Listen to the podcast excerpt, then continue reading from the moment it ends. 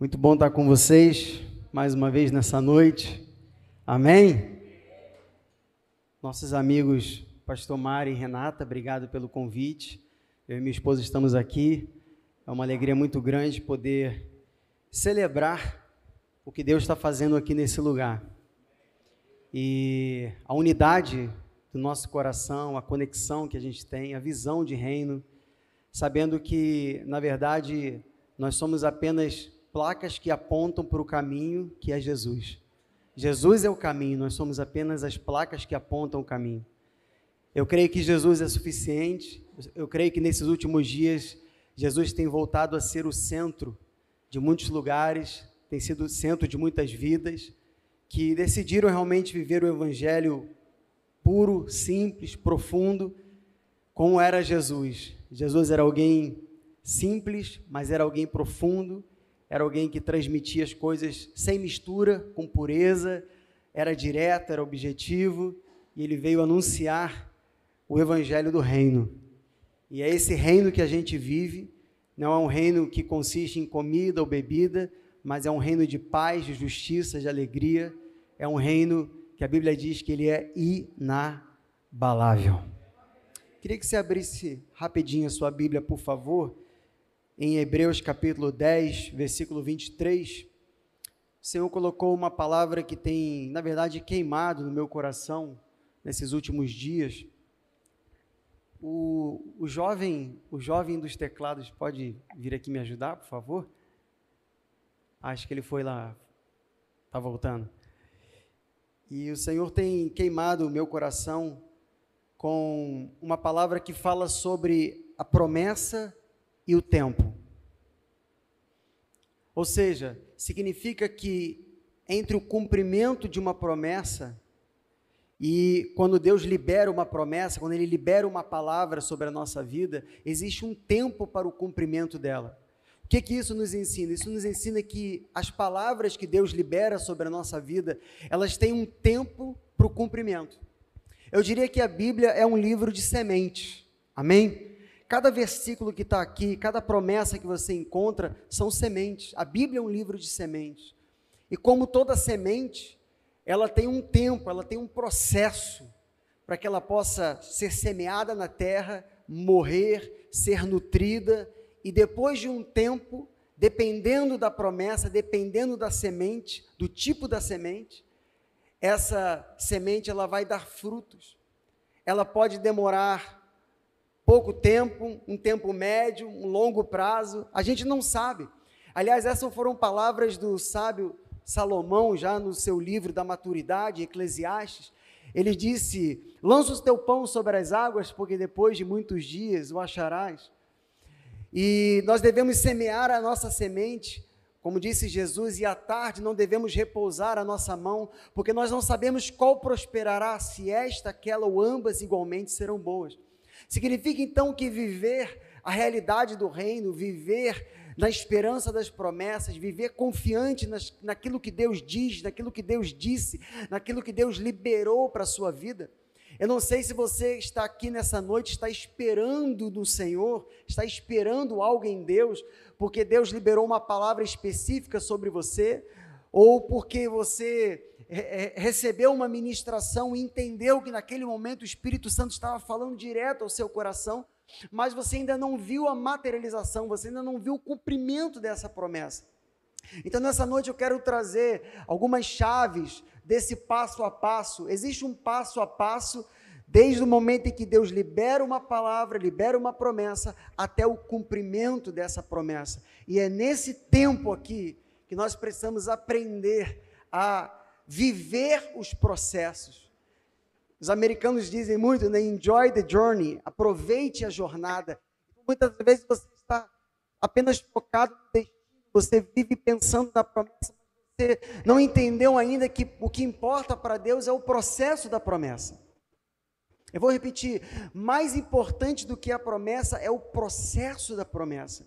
Porque no processo, você sabe que Deus, ele ele caminha conosco no caminho. Ele caminha conosco na jornada, ele caminha conosco nessa viagem da fé. Nós estamos todos aqui numa viagem da fé e que, na verdade, não tem fim a nossa viagem. Nós estamos aqui, Jesus falou que é uma fonte a jorrar para a vida eterna. E, e, nessa, e nessa, nessa jornada, obrigado, de fé, nessa jornada eterna, nós vamos passar por processos. Então, aqui em, em Hebreus 10, 23, é a base para tudo que a gente vai falar nessa noite.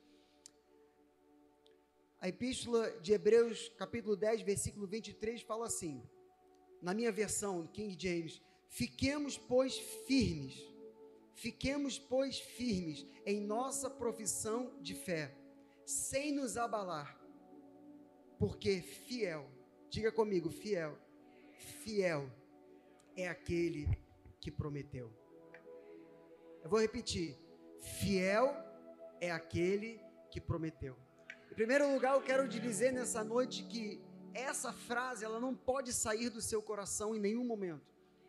E você vai ser tentado a abandonar essa frase, você vai ser tentado a duvidar disso, você vai ser tentado a, a, a começar a esmurecer. É por isso que o apóstolo Paulo vai dizer: E não nos cansemos de fazer o bem, porque a seu tempo ceifaremos, se não desfalecermos. Mas é natural quando você está esperando algo de Deus e aquilo não acontece, o tempo vai passando, as semanas, os dias, os meses. É natural que você se canse e tudo bem. É natural que você se esgote, é natural que você tenha o dia mal. Você sabe que o dia mal também é promessa de Deus. Mas a Bíblia diz que quando o dia mal vem, nós precisamos entender que devemos nos revestir de toda a armadura de Deus. O apóstolo Paulo disse isso. Para que possamos resistir ao dia mal e depois de nós termos vencido tudo, é uma promessa bíblica que nós permaneceremos inabaláveis inabaláveis naquilo que somos em Deus, inabaláveis na confiança daquilo, naquilo que Deus nos disse, inabaláveis na certeza de que aquele que fez a promessa é fiel. Então imagine você uma gestação. A gestação, ela é fruto do quê? De uma semente. A semente que é semeada na mulher encontra com o óvulo, acontece uma fecundação e ali começa então um processo de gestação. Ali começa um processo de desenvolvimento, de crescimento. Existe um processo do desenrolar daquela semente que foi semeada. A mesma coisa quando Deus libera uma palavra sobre a nossa vida, quando Deus libera uma promessa, quando você lê uma palavra e você diz, isso é para mim, Deus está falando comigo, você precisa entender que existe um desenrolar, um processo, até que se desenvolva e esteja no momento certo de nascer a sua promessa. Mas o que eu quero te dizer nessa noite, já te adiantando, é que existe um momento em que Deus quebra o silêncio. Existe um momento em que o filho nasce. Existe um momento em que vem a luz. Existe um momento em que finalmente a promessa se cumpre. Mas enquanto a promessa de Deus não se cumpre, nós precisamos caminhar em fé. E é sobre isso que eu quero falar com você nessa noite. Porque o conflito que vem ao nosso coração é: como é que eu vou chegar lá a partir daqui? Não é assim que a gente fica? Porque normalmente quando Deus libera uma promessa, uma palavra, a promessa é muito distante da realidade que a gente está vivendo. E fica um conflito na nossa mente natural. É por isso que a Bíblia vai dizer que o homem natural não compreende as coisas do Espírito, porque as coisas do Espírito se discernem espiritualmente.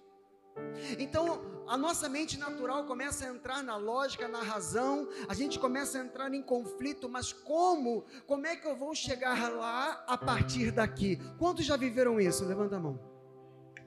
Isso aconteceu na vida de muitos homens da Bíblia Sagrada. Deus um dia, eu vou falar muito sobre ele, porque ele é o pai na fé e o pai da fé, que é Abraão, mas um dia Deus chama Abraão, já idoso. A Bíblia diz que ele tinha o seu corpo já fraco.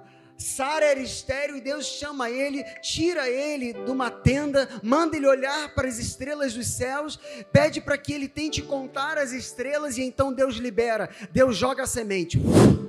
Assim será a tua descendência numerosa como as estrelas dos céus, mas como a areia do mar. Ali também ele estava fazendo alusão àqueles que seriam é, chegariam a Cristo por meio de Jesus foram adotados, nasceram dele, e aqueles que são judeus, que é o povo escolhido. Então, as estrelas dos céus e a areia do mar, aqueles que nasceram em Cristo, porque foram adotados e receberam a chance, a oportunidade por meio do sacrifício de Jesus naquela cruz do Calvário, mas também estava falando sobre aqueles que foram escolhidos como nação, como povo, o povo judeu.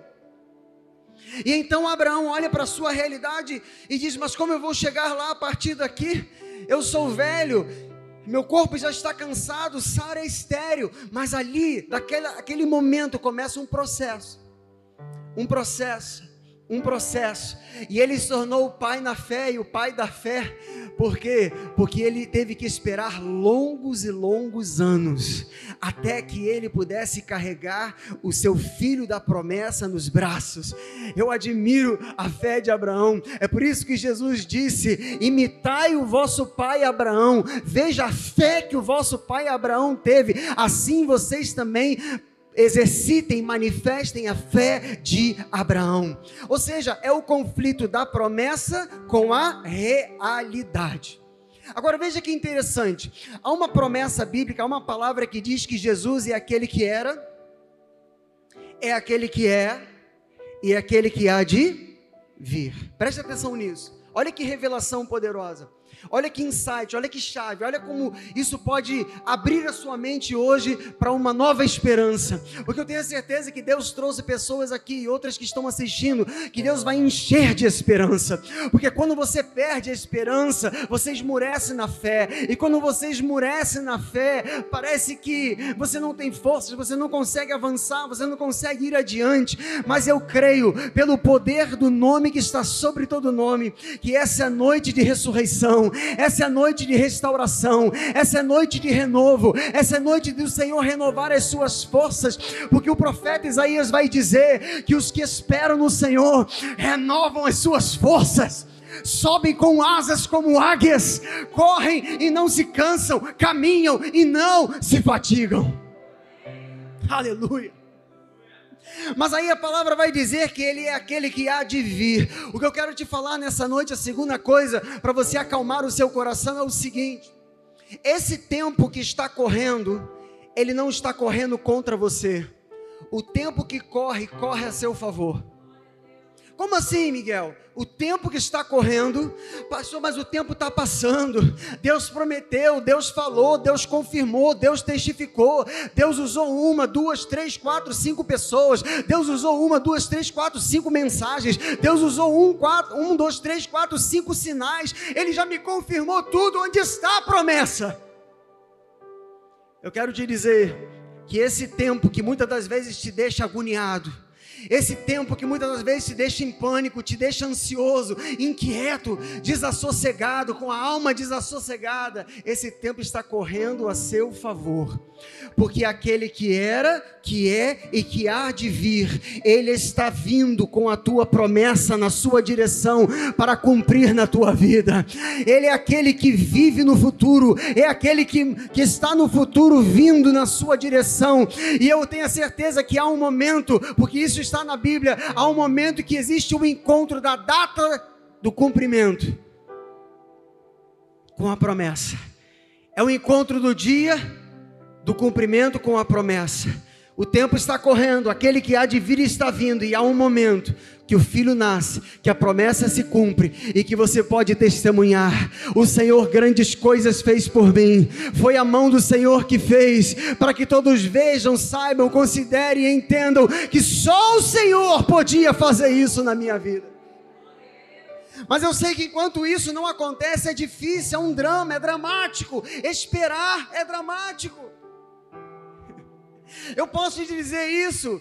E por que, que Abraão foi o pai da fé? Porque ele se tornou autoridade na fé. Por que, que ele se tornou autoridade na fé? Porque ele foi alguém que teve que esperar muito. E toda pessoa que vive muitos processos de espera, a sua fé estica tanto, a sua fé cresce tanto, a sua fé se alarga tanto, que ela se torna uma autoridade na fé. Você pode sentar com essa pessoa que em cinco minutos a sua fé vai ser ativada, a sua fé vai ser incendiada. Em cinco minutos você vai sair dali crendo que aquele que fez a promessa é fiel. O tempo está correndo a seu favor. Pastor, mas Algo aconteceu na minha vida porque Deus falou que hoje, hoje Ele estaria fazendo algo e esse hoje não aconteceu. Houve um tempo verbal no presente, mas não aconteceu por quê? Porque muitas das vezes Deus libera algo para a sua vida e você acha que é no dia de hoje, mas não é no dia de hoje. Precisa de um processo, precisa de um tempo. Você quer ver o exemplo disso? Um dia Deus manda que o profeta Samuel fale para Saul o seguinte: Saul, o seu reino acabou. Só que depois que ele libera essa palavra de que o reino de Saul havia acabado, muito tempo passou ainda. Saul continuou muito tempo ainda reinando, mas o tempo já havia acabado. Ou seja, algo já tinha mudado no céu para depois se manifestar na terra. Olha para mim, escuta isso que eu vou te falar. Quando Deus libera uma palavra, uma promessa sobre a nossa vida, é como se algo mudasse no céu. E existe um tempo para que aquilo que foi estabelecido no céu seja estabelecido na terra. Jesus falou isso no Pai Nosso, ele disse: seja na terra como no céu. Ou seja, há um momento em que aquilo que o céu determinou é estabelecido na terra, aquilo que o céu liberou se manifesta na terra, aquilo que o Senhor falou com você acontece. Agora nós precisamos cultivar a promessa com paciência. Escute uma coisa, meu irmão, minha irmã: a paciência é a maior aliada da sua fé, é a maior companheira da sua fé. Não adianta você dizer que vive pela fé, que é um homem de Deus, uma mulher de Deus, um homem de fé, um jovem de fé, se você não der as mãos todos os dias para paciência. Porque a fé sem paciência é só uma euforia. A fé sem paciência é só uma empolgação. A fé sem paciência é só um entusiasmo natural. Mas a fé, quando ela está misturada à paciência, você, você consegue avançar. E mesmo não vendo nada, eu não vejo, eu não vejo barulho de chuva, mas o Senhor disse que vai chover, então vai chover. Eu não vejo ruído, eu não vejo som, eu não vejo nada. Eu não vejo chuva, mas o Senhor mandou construir uma arca. Eu vou com fé e pacientemente todos os dias colocar mais um pedaço da arca e mais um degrau e mais uma, uma, madeira e mais um pedaço e mais uma parte. Eu vou construindo a minha arca, porque se Deus falou que vai chover, vai chover. Eu quero te dizer nessa noite: se Deus falou que vai chover, se prepare para a chuva na sua vida. Agora, a iniciativa, ela. A iniciativa e o tempo são de Deus, a gente precisa entender isso. Primeiro, o maior interessado de cumprir a promessa dele na sua vida, sabe quem é? Ele mesmo. O maior interessado que você veja os frutos da palavra que ele liberou sobre você é ele mesmo. O maior interessado que você segure a sua promessa nos braços é ele mesmo. Mas você precisa confiar na paternidade de Deus. Quando você entende que Deus é um pai perfeito, um pai maravilhoso. Esses dias meu filho chegou para mim e falou, falou assim: pai, você, você é maravilhoso para mim, mas eu vejo Deus como um pai muito melhor do que você. Eu falei, graças a Deus. Perfeito, é isso aí. Ele é um pai muito melhor do que eu, porque o papai erra, é falho. E esse pai, o pai celestial, é perfeito. Só que a paternidade de Deus precisa estar consolidada no seu coração.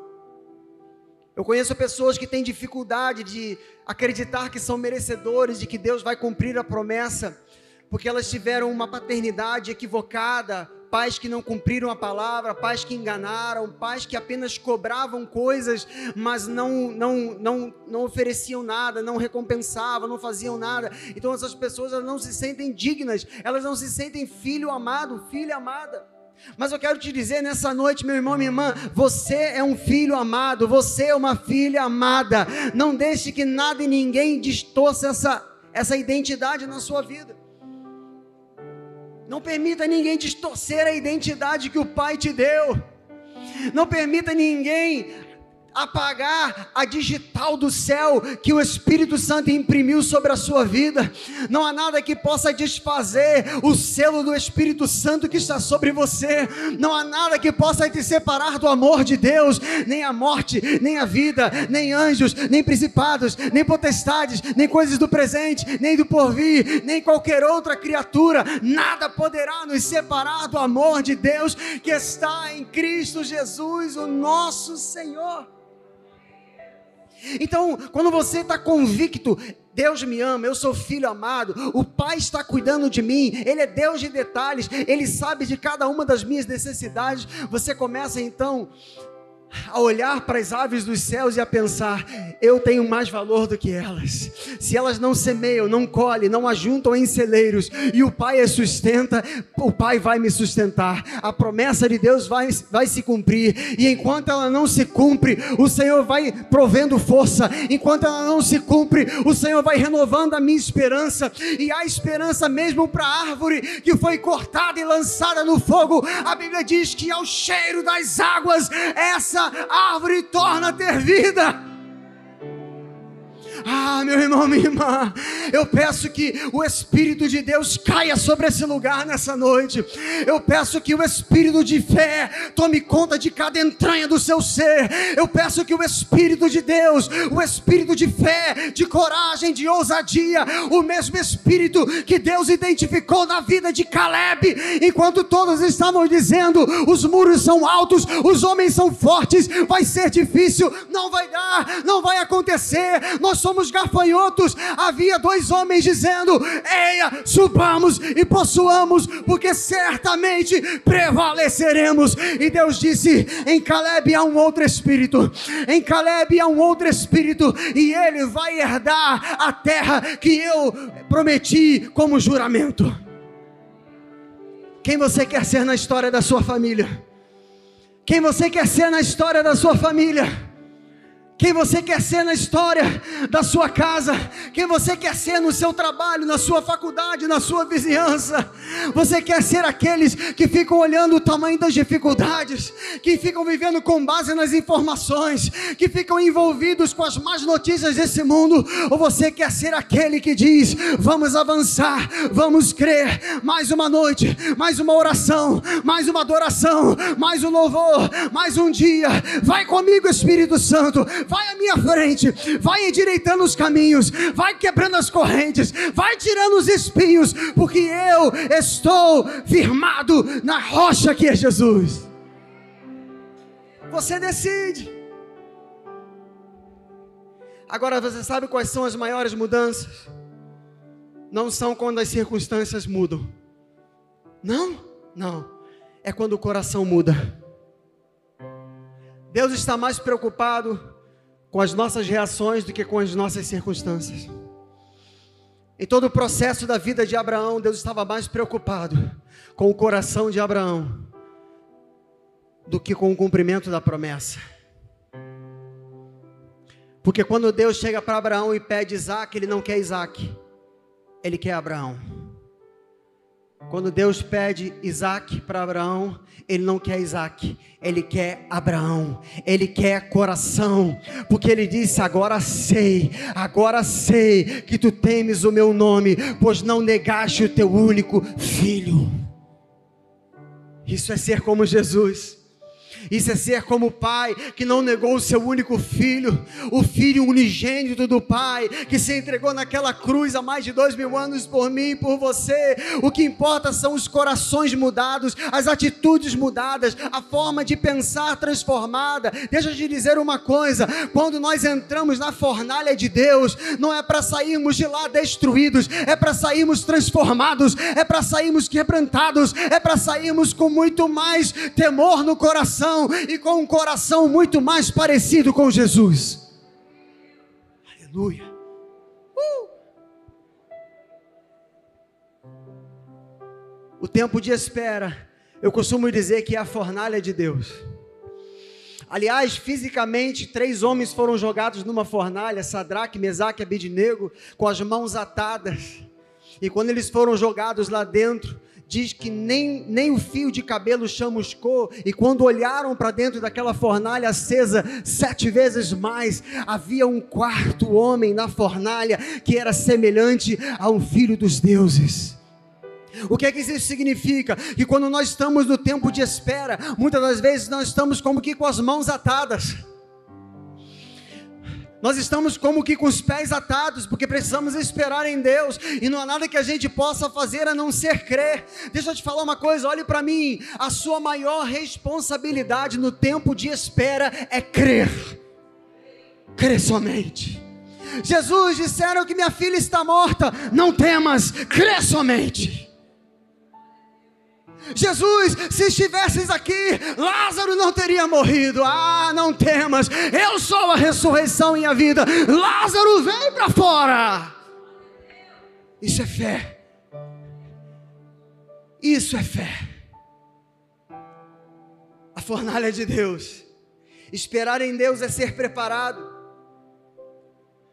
Esses dias eu estava fazendo, estava fazendo uma sauna, na sauna seca, e eu comecei ali a meditar, eu estava sozinho e o Espírito de Deus ministrou meu coração. Pastor, numa sauna? É verdade. Se você tiver aberto ao Espírito Santo todos os dias, buscando estar conectado com Ele, Ele vai falar com você nos momentos que você nem imagina, das maneiras que você nunca esperava. Deus não é um Deus de padrões. O mundo é cheio de padrões.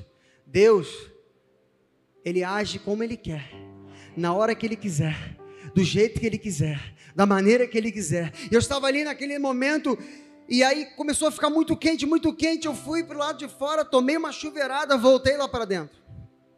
Aí começou a ficar muito, muito quente, muito quente, muito quente, passando 10, 15, 20 minutos. Eu fui lá fora, tomei a chuveirada e voltei para dentro. E naquele momento o Espírito de Deus falou comigo: Miguel, os meus processos são dessa forma. A minha fornalha é assim. Você tem alguns momentos em que o Espírito de Deus te revigora como uma água fria. Apenas para que você consiga permanecer aí dentro, até que seja a hora definitiva de você sair. Não adianta você querer cortar processos, não adianta você querer fugir dos processos, não adianta você querer interromper aquilo que Deus começou a fazer, porque você vai criar problemas. E na vida de Abraão foi exatamente assim.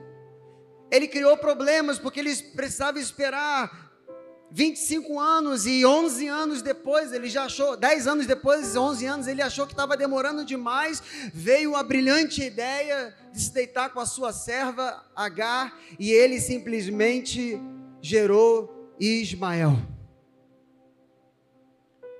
Escute uma coisa: nenhuma promessa se cumpre sem um processo. E quando você tenta acelerar esse processo, cortar esse processo, ou ajudar Deus nesse processo, dar um jeitinho nesse processo, sabe o que acontece?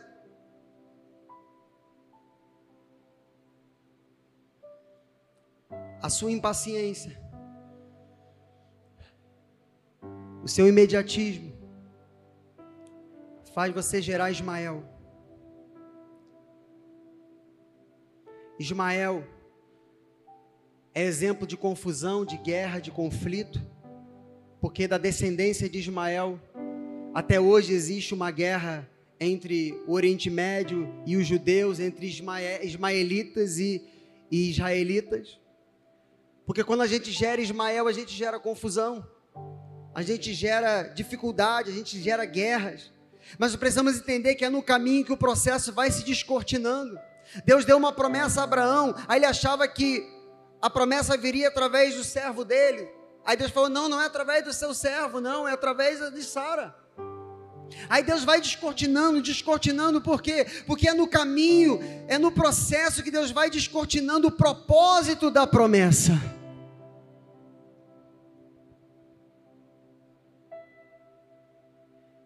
Não tente acelerar as coisas. Ismael significa porta errada. É a porta errada. Eu já entrei por muitas portas erradas.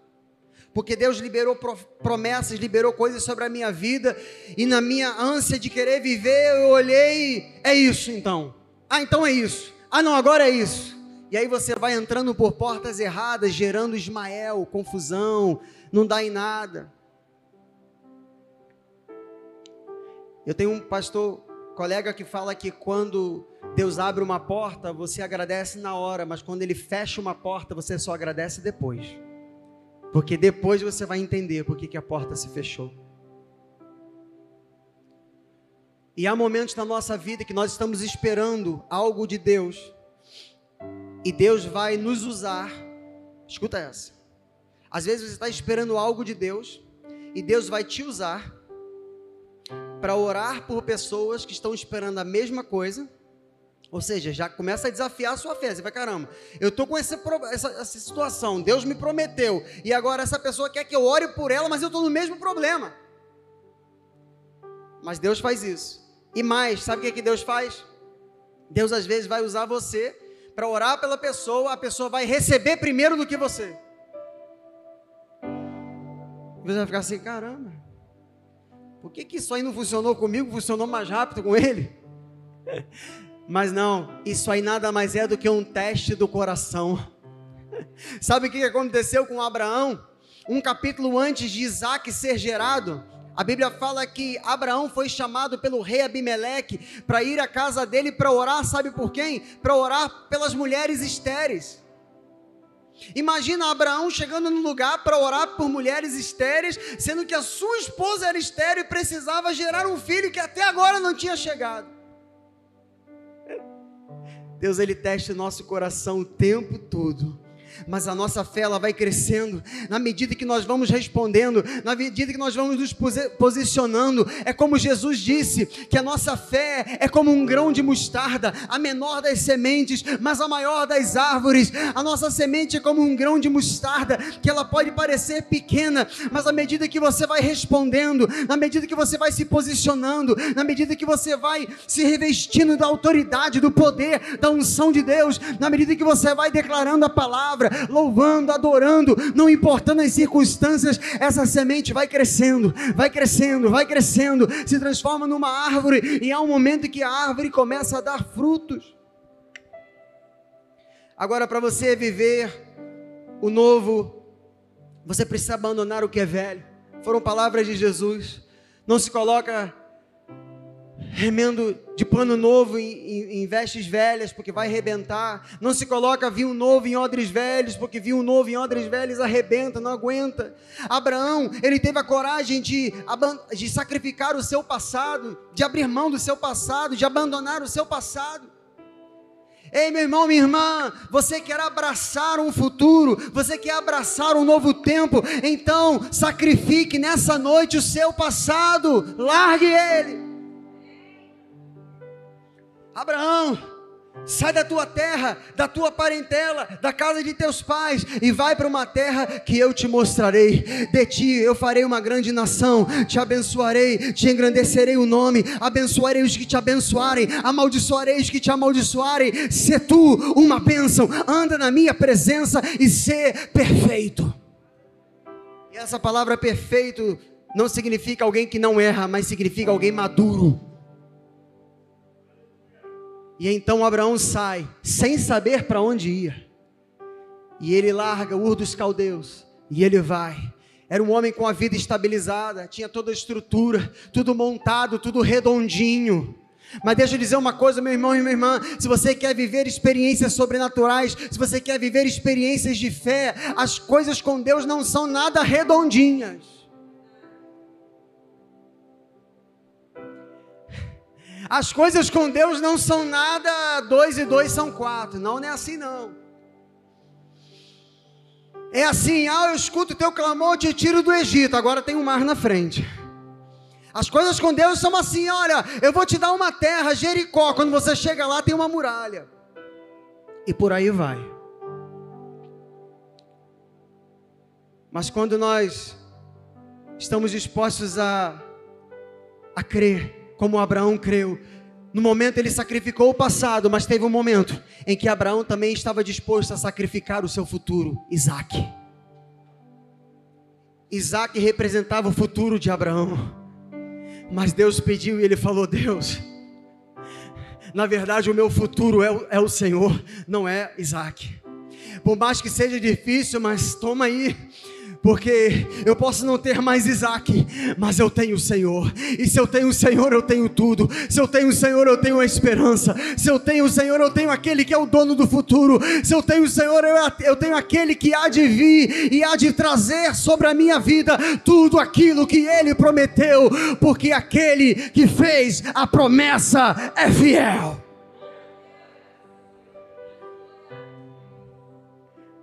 Às vezes, nós perdemos o que o Senhor está fazendo por não entendermos o seu tempo. Mas à medida que o tempo passa, a gente vai cansando. Abraão cansou um ano, dois anos, três anos, quatro anos. Ele acordava. O apóstolo Paulo vai dizer que Abraão, esperando contra a esperança, embora levasse em conta o seu próprio corpo, corpo amortecido e a idade avançada de Sara. Ele não duvidou por incredulidade da promessa, mas ele se fortaleceu, dando glórias a Deus. E essa é mais uma chave que eu quero te entregar nessa noite. Há momentos que a melhor coisa é você não falar nada e se tiver que falar, dá glória a Deus. Sabe quando você está numa situação assim, complicada, e alguém te liga e complica mais. Sabe? Sabe aquele dia que parecia que não dava para piorar e as coisas pioram? Sabe aquela situação que parecia que não dava para ficar mais ruim do que está e fica? Dá glória a Deus.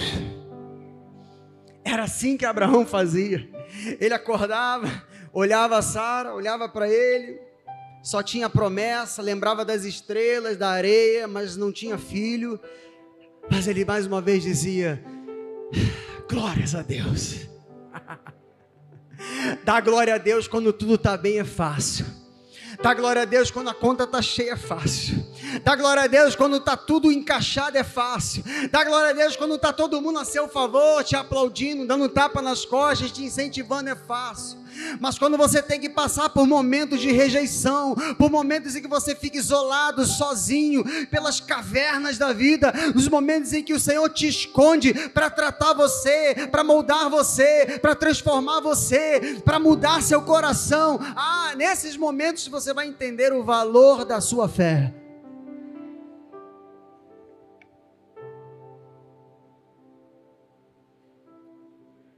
E eu quero que você entenda nessa noite que Deus ele é sempre pontual.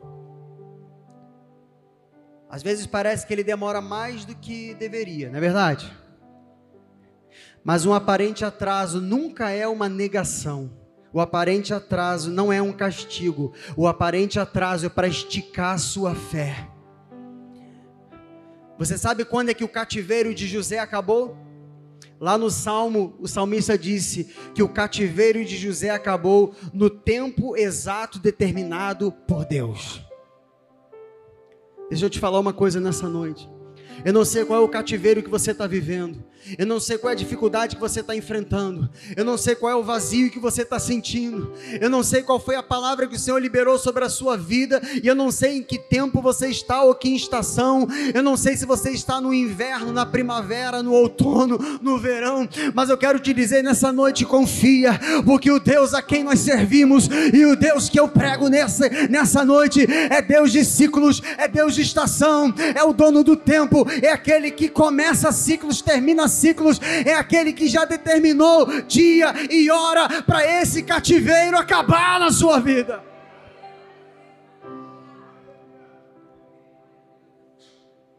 Sujam a túnica colorida de sangue.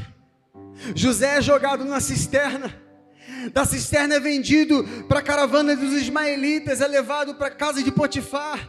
Da casa de Potifar, ele é acusado injustamente e é jogado na prisão. Na prisão, ele interpreta sonhos de dois homens. Ele pediu para que o homem se lembrasse dele quando estivesse na presença do rei, e o homem não se lembrou porque não era o tempo de Deus. Mas houve um momento em que Deus deu um sonho para Faraó. Deus deu um sonho de vacas gordas e vacas magras, espigas gordas e espigas, espigas mirradas. Ele não estava entendendo o que ia acontecer. De repente, no seu desespero, ele solta no meio de todo mundo que ele precisava de alguém que interpretasse aquilo. E naquele momento, o homem disse: Eu conheço um, está lá na prisão. E Faraó disse: Manda chamar. A Bíblia diz que José fez a barba se aprontou, se perfumou, se aprontou e chegou na presença de Faraó. Aquele dia foi o dia em que houve o encontro da promessa com a data marcada. Quem sabe a promessa de Deus, há uma promessa para a sua vida que tem data marcada para hoje.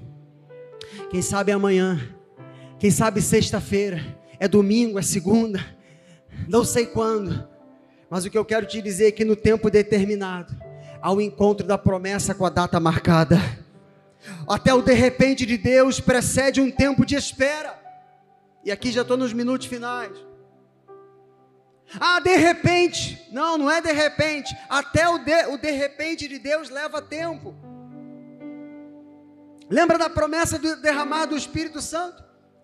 Jesus falou: Eu estou indo para um lugar que vocês não podem ir, mas eu vou enviar outro de mim. Eu vou derramar o Espírito Consolador. Vocês não estarão sozinhos, vocês terão o Espírito Consolador com vocês. Mas ele disse: permaneçam em Jerusalém. E muitos foram embora, mas aqueles 120 homens precisaram ficar ali. Aquelas 120 pessoas ficaram ali, unânimes, perseverando perseverando. Não estamos vendo nada, mas estamos perseverando. Não estamos vendo nada, mas Deus mandou esperar. E nós vamos ficar com a última palavra que Deus nos deu. Não estamos vendo nada, mas Ele disse que o Espírito Santo vai ser derramado. Então vamos ficar aqui até que a promessa se cumpra. E diz que de repente, como que um som de um vento um vento impetuoso. Quebrou-se o silêncio. O vento impetuoso veio. Não sabemos de onde vem nem para onde vai. O Espírito Santo veio, caiu sobre eles, começou a distribuir línguas como de fogo. E houve o grande Pentecostes. Eu sei que quando uma promessa se cumpre, é um Pentecostes na nossa vida. Eu sei que quando a promessa se cumpre, muitas das vezes ela tem o poder de curar o tempo da dor, curar o tempo do choro, curar o tempo da espera. Mas enquanto o seu Pentecostes não acontece, confie no Senhor. Porque primeiro Deus muda algo no céu, para depois mudar na terra enquanto eles estavam ali reunidos, já estava vindo do céu o Espírito Santo de Deus. E quais são os frutos que Deus quer produzir em nós com a espera? Por que Ele faz esperar? Por que esperar tanto? Para que esperar tanto? Porque Deus ele é tão poderoso, tão extraordinário, que ele pode fazer as coisas assim, ó, na sua vida, e realmente há coisas que acontecem no estalar de dedos. Eu já tive palavras liberadas de manhã que à noite se cumpriu. Num dia que no dia seguinte se cumpriu, mas quanto maior a promessa, escute isso, mais tempo você vai precisar esperar. Porque Deus quer produzir frutos de paciência. Você sabe qual foi a nova doença que descobriram? A doença da pressa. É a nova doença doença da pressa, frutos de sabedoria, sabe por quê? Porque nada nos ensina mais do que o tempo da dor. Tempo de bonança não ensina nada, tempo de dor ensina. fruto de amor. Sabe por quê? Você é tão amassado, tão pisado, tão quebrado, tão triturado, que você se torna uma pessoa misericordiosa. E você só consegue amar o outro como Jesus amou, quando você tem um coração cheio de misericórdia. Porque se o seu coração não é cheio de misericórdia, você vai amar o outro por merecimento. Mas se o seu coração é cheio de misericórdia, você vai amar o outro porque ele é digno do amor de Deus e você também é pecador como ele e não merecia o amor de Deus. Mas se Deus foi capaz de amar você, Deus é capaz de amar Ele, e se Deus é capaz de amar Ele, eu também posso amar Ele por meio de Cristo Jesus em mim. Entendeu? Ele quer gerar frutos de maturidade na fé. Você vai ganhar resistência na fé como? Esperando. E último lugar, ele vai gerar clareza. Porque o tempo de espera é um tempo de refinamento. Fala comigo, refinamento.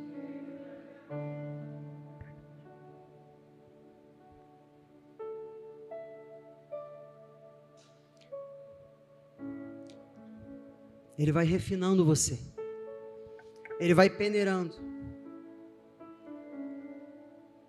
Para que sobre mais dele em você e menos de você em você mesmo.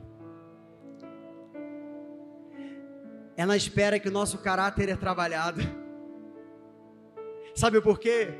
Porque se o nosso caráter não for trabalhado, nós não vamos suportar o peso da bênção. E quando Deus nos, nos moe, quando Deus nos, tra nos trabalha, Ele está preservando a nossa vida de futuras quedas. Saul não foi um rei refinado. E ele não suportou o peso da benção. Salomão não foi um homem refinado. E ele não suportou. Você sabe como terminou a vida de Salomão, né?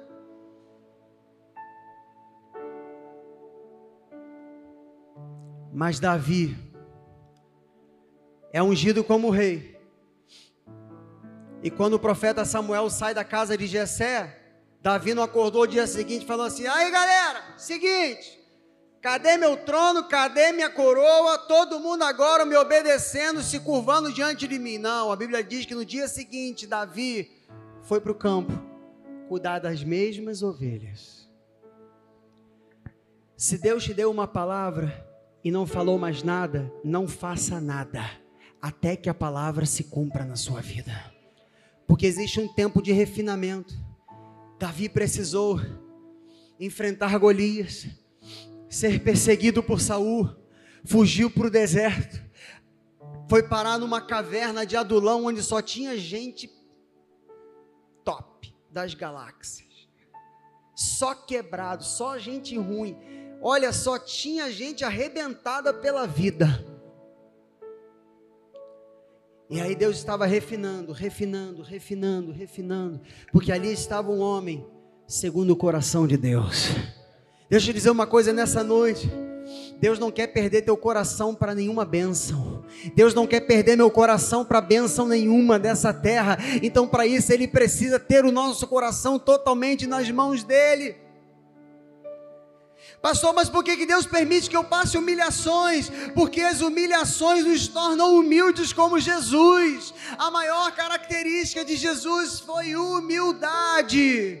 A gente cantou nessa noite, ele foi servo de todos os irmãos. Há muitos homens querendo ser Deus, mas Jesus foi o Deus que se tornou homem para servir a todos com uma toalha nos ombros e a bacia nas mãos, dizendo para os seus discípulos: assim como vocês me veem fazer, façam uns aos outros, porque o maior no meu reino é aquele que serve a todos, e são as humilhações, os aparentes fracassos, as rejeições, é a invisibilidade, é quando Deus torna você invisível, é quando Deus muitas das vezes permite que o seu nome caia em descrédito. Não por algo que talvez você tenha feito, mas porque simplesmente você não tem os frutos que as pessoas acham que você deveria de ter. Mas calma, elas não conseguem ver o que está por debaixo da terra. Elas não conseguem ver que uma semente foi plantada e está sendo regado, está sendo cultivado uma semente de uma promessa, de uma palavra profética sobre a sua vida, e todos os dias você está regando com as lágrimas da fé, todos os dias você está regando com o seu louvor, com a sua adoração, com a sua coragem, com a sua confiança, com a sua confissão, todos os dias você está se posicionando diante do rosto do Senhor, diante da glória do Senhor, dizendo: Pai, eu não vou me preocupar com o movimento da nuvem, eu vou me preocupar em estar diante do Senhor, em buscar a tua face, em buscar a tua glória, porque porque na medida que eu busco a tua face e eu busco a tua glória, o vento que abre o caminho é você. Então, no momento que o Senhor quiser soprar sobre essa nuvem e a nuvem andar, eu vou continuar andando debaixo dela, porque quem conduz a minha vida é o Espírito de Deus. Aleluia. Não se preocupe com o movimento da nuvem. Ouça, não se preocupe com o movimento da nuvem, se preocupe em estar com o Senhor. Ah, Ele te faz esperar, porque há um lugar mais profundo na sua relação com Deus. O silêncio é difícil, eu sei. A espera é a escola de treinamento do Espírito Santo. Mas eu quero terminar dizendo para você nessa noite: confie na agenda de Deus. Fica de pé, por favor.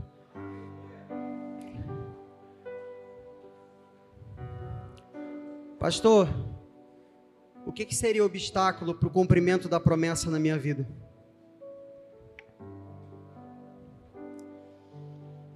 Incredulidade, impaciência, orgulho, decepções desobediência.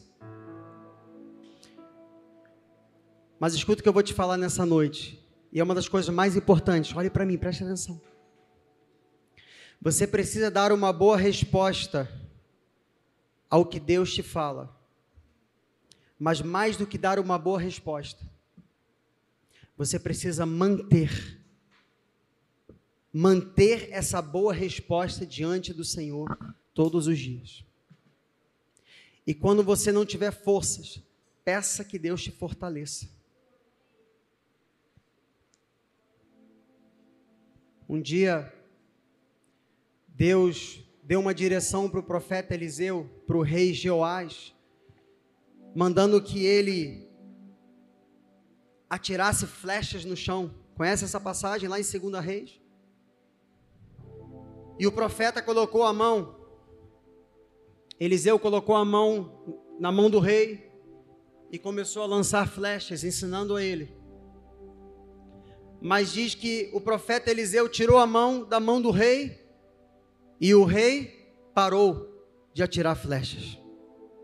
Sabe o que aconteceu?